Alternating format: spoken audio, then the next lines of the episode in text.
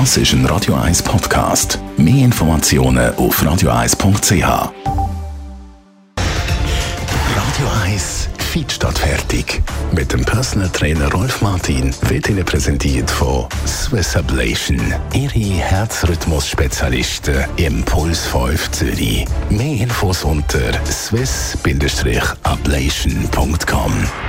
Mit denen kann man im Fitnesscenter trainieren, aber natürlich auch die Es geht um Handeln, Kurzhandeln, Langhandeln in verschiedenen Gewichten. Radio 1 Fitnesstrainer Rolf Martin, für wer sind Handeln das Richtige zum Trainieren? Für jedermann und jede Frau in jedem Alter, kann man sagen. Oder? Es ist natürlich so, dass äh, so Handeln nicht einfach verfügbar ist, wenn man jetzt gerade irgendwie verrissen ist. Aber da gibt es natürlich auch Alternativen. Man kann mit allem, was man findet, das kann ein äh, Stock sein, das, kann, äh, das können zwei PET-Flaschen sein, das kann irgendein Stein sein, kann man schon bereits Übungen machen.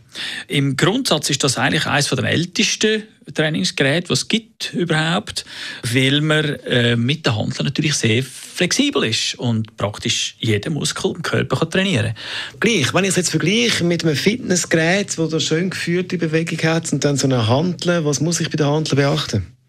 Ja, das sind natürlich dann zwei ähm, äh, verschiedene Paar Schuhe. Die Fitnessgeräte sind gedacht für Leute, die noch kein Körpergefühl haben.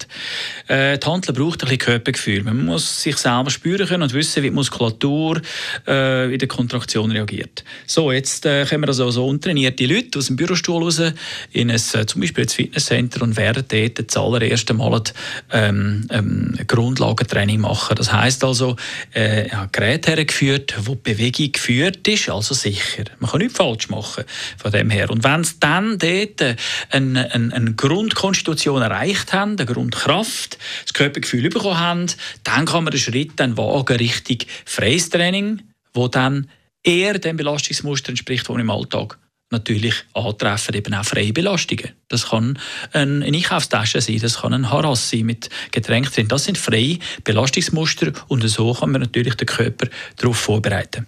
Welches ist die beste, effektivste Handelübung, die es gibt?